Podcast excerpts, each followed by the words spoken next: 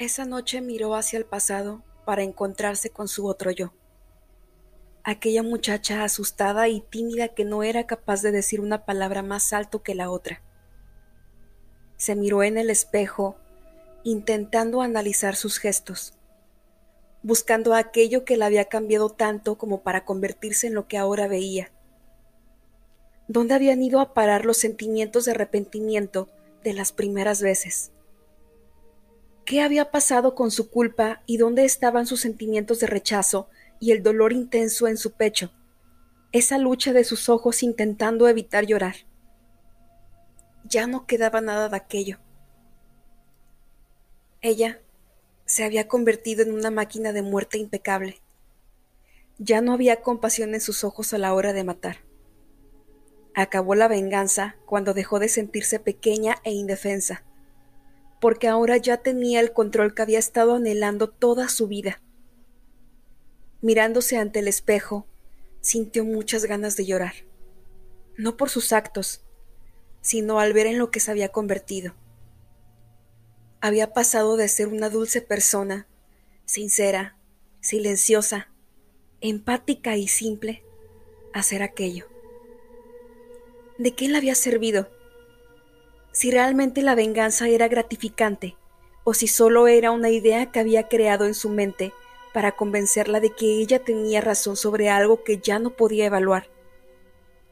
Y ahora estaba a solas, a solas con la muerte, meditando sobre el sentido de todo lo que había hecho, pensando en cómo habría sido la vida de aquellas personas si ella no se las hubiera arrebatado, acordándose de las familias de todas sus víctimas. Era extraño que se hubiera puesto a pensar en eso.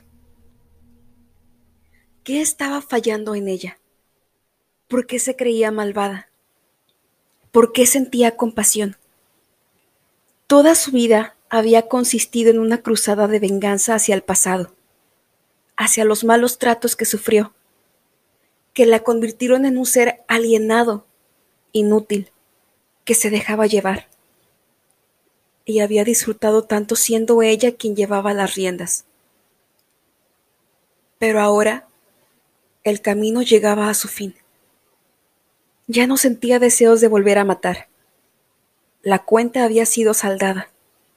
La venganza había llegado a su término y se dio cuenta de que su falsa personalidad la de aquella imparable asesina, era tan solo una mala fachada que ella misma había creado, y la fachada había cedido ante la realidad.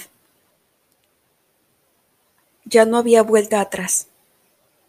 No podía permitirse el hecho de volver a ser como antes.